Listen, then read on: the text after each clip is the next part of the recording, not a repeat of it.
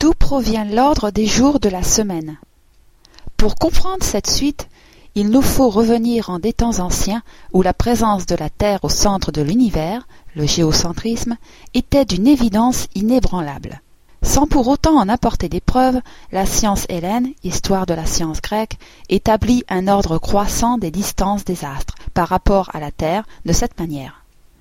Près de la Terre se trouve la Lune, puis Mercure, Vénus, le Soleil, Mars, Jupiter, Saturne et les étoiles. Logiquement, nous aurions ainsi pu obtenir une orchestration des jours de la semaine selon cette suite. Lundi, mercredi, vendredi, soldi, c'est-à-dire dimanche, mardi, jeudi et saturdi, samedi. Mais visiblement, cela a dû paraître trop simple pour l'époque. Dion Cassius, écrivain du deuxième siècle de notre ère, nous a fourni l'explication de cette suite bizarre des jours de notre semaine. Les Égyptiens utilisaient un découpage du jour en vingt-quatre heures et associaient à chaque heure un nom de planète en suivant l'ordre décroissant de celui énoncé peu auparavant, c'est-à-dire depuis Saturne jusqu'à la Lune. Ce découpage en heures a été pris pour nommer et ordonner les jours de la semaine. En disposant la suite des planètes sur un cercle et en comptant ensuite jusqu'à vingt-quatre dans le sens des aiguilles d'une montre, en commençant par Saturne, vous vous arrêterez à Mars.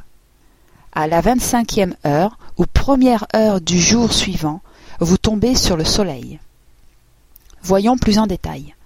Si la première heure du jour était associée à Saturne, il était fait une offrande à cette planète.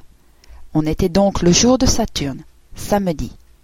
En continuant notre exemple, la deuxième heure du jour était vouée à Jupiter, la troisième à Mars, la quatrième au Soleil, ainsi de suite jusqu'à la septième à la Lune.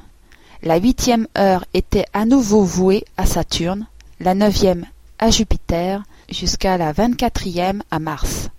La vingt-cinquième qui débutait le jour suivant était celle vouée au Soleil, donc dimanche. Le premier jour commence donc à cette époque-là à Saturne, samedi. À la vingt-cinquième heure ou première heure du deuxième jour, c'est le soleil, dimanche. Puis, la vingt-cinquième heure suivante, marquant le début du jour qui suit dimanche, tombait sur la lune. C'était donc lundi. Et ainsi de suite. Après vingt-quatre tours de la suite des planètes, vous vous retrouvez à nouveau à Saturne. Ouf, c'est le week-end.